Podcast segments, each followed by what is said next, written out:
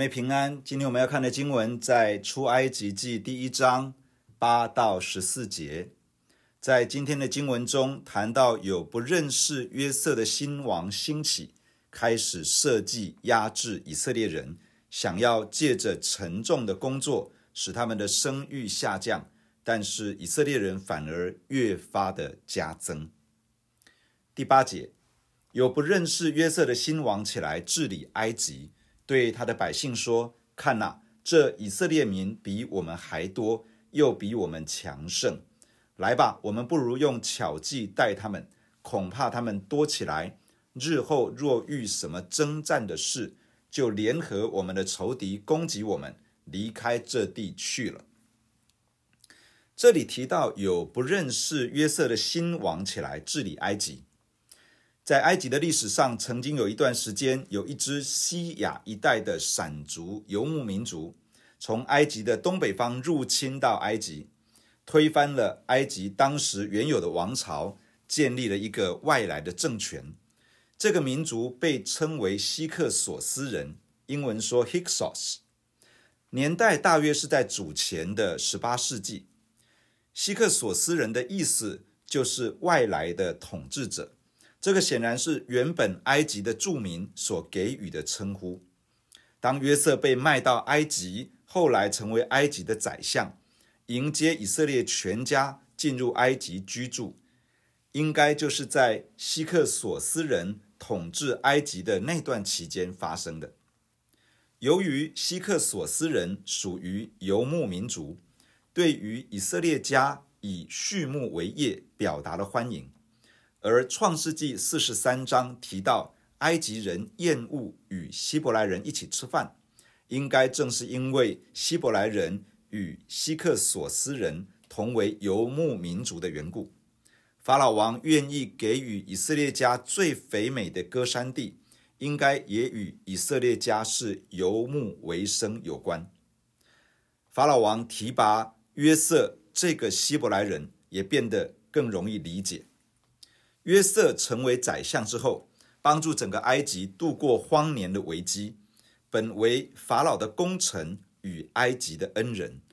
但是新王兴起之后，这一切都改观了。以色列家为什么不离开埃及呢？约瑟死的时候年约一百一十岁，那时以色列人已经在埃及定居超过了七十年，居住在歌山地。是全埃及最肥美的土地，生活上远比在迦南地打拼要来得容易。舒适的生活可能是以色列家族没有离开埃及，回到迦南地居住的重要原因。但是当日子久了，在以色列人想不到的时候，埃及兴起了新的政权。约瑟的名号对于新兴的政权而言，已经没有任何的意义与价值。他们不像先前的法老感念约瑟所做的，也厚待以色列全家。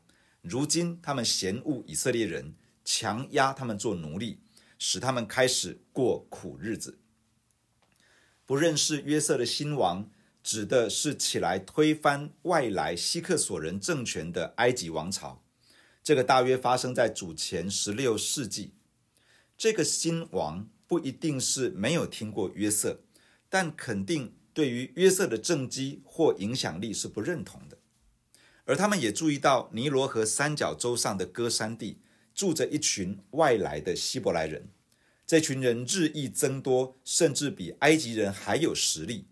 为了防范这群以色列人与外国势力联合来对付埃及人，因此埃及的新王与百姓商议，要设计使他们成为埃及人的奴隶。限制他们的成长与发展，好削弱他们的实力，减除这项威胁。十一节，于是埃及人派督工的辖制他们，加重担苦害他们。他们为法老建造两座积货城，就是比东和兰塞。只是越发苦害他们，他们越发多起来，越发蔓延。埃及人就因以色列人愁烦。埃及人严严的使以色列人做工，使他们因做苦工觉得命苦。无论是和泥、是做砖、是做田间各样的工，在一切的工上都严严的待他们。这里提到埃及人派督工辖制以色列人，这个“工”是奴隶的意思，“督”是监督者，所以督工指的是监督管理奴隶的人。以色列人是上帝的百姓，下到埃及居住。埃及人如今直接设定他们为奴隶，要将奴仆的自我形象刻印进到以色列人的心灵深处。一旦这件事情成功，以色列人就会自动对号入座，接受埃及人的奴役而难以翻身。这也是魔鬼撒旦在人生命中的作为。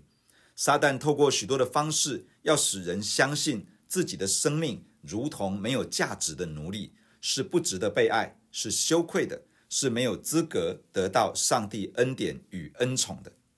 即便一个人不甘于接受这种奴仆的位分，而积极证明自己的价值，积极争取自己的权益，在他的内心深处，往往也摆脱不掉这种低落的自我形象与低下的自我价值感。人在这种思维模式久了，要不就是无法坦然接受上帝的爱，要不就是不愿承认自己是需要怜悯与恩典的生命。埃及人派监管奴隶的人来辖制以色列人，把出众的工作加给他们，要他们为法老建造两座积货城，名为比东和兰塞。以色列人辛勤工作，他们的成果归给了埃及人，自己无法享用。原本埃及人希望借由粗重的工作，把以色列人累垮，使得他们无心生育。但是上帝的作为，超过这一切，埃及人越发苦待以色列人，以色列人反而越生越多，越发蔓延。蔓延指的是冲破了限制。埃及人想要限制以色列人的发展，上帝的手却使以色列人的成长冲破埃及人的轨迹。埃及人一筹莫展，越发愁烦。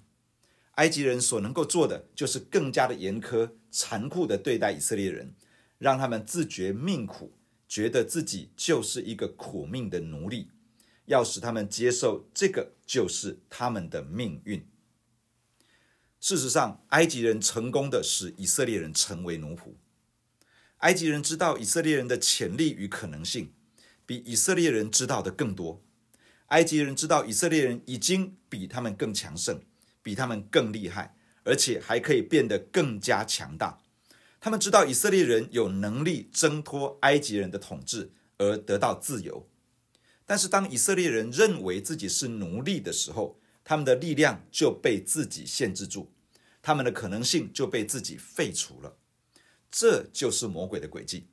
魔鬼其实知道人是上帝照着他的形象样式造的，他知道上帝对人有一个荣耀的计划，他也知道人倚靠着上帝可以脱离魔鬼的辖制。甚至可以起来对付撒旦，攻破黑暗权势的国度。但是撒旦用尽诡计，就是要使人落入一个奴仆的思维，看不见自己能够依靠上帝去带来改变，看不见上帝的恩典与能力可以带来翻转。当年的以色列人，上帝要将他们从这种为奴的光景中拯救出来。在今天，上帝也要帮助我们脱离奴仆的灵。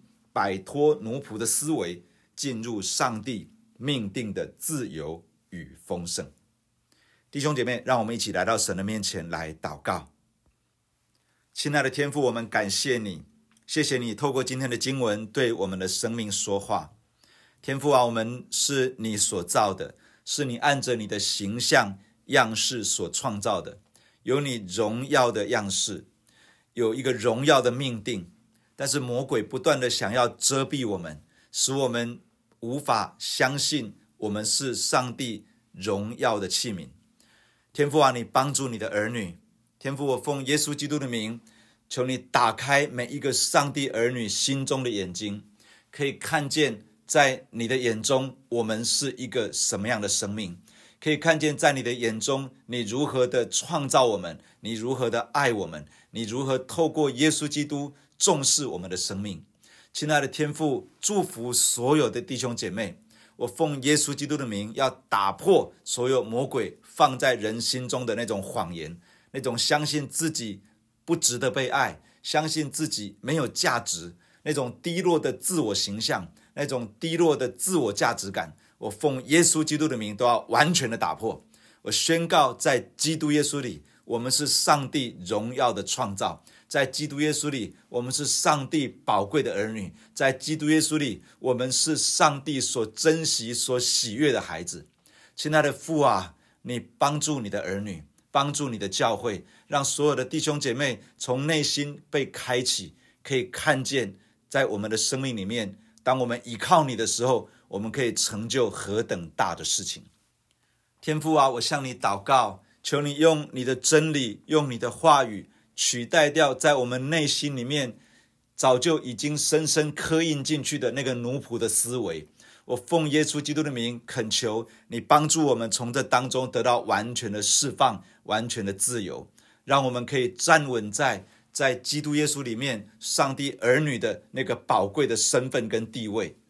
天父啊，把我们带进到属天的自由里面。天父啊，帮助我们，让我们看到我们是谁。让我们看到，在我们的生命中，你何等荣耀的呼召；让我们看到，在我们的生命中，你已经放进来的、蕴含在我们里面的那个丰富的大能。求你亲自的赐恩在你的教会，在你的儿女的身上。我们谢谢你，天父，在今天你就开始引导、帮助我们脱离奴仆的灵，脱离奴仆的思维，进入儿女丰盛的荣耀。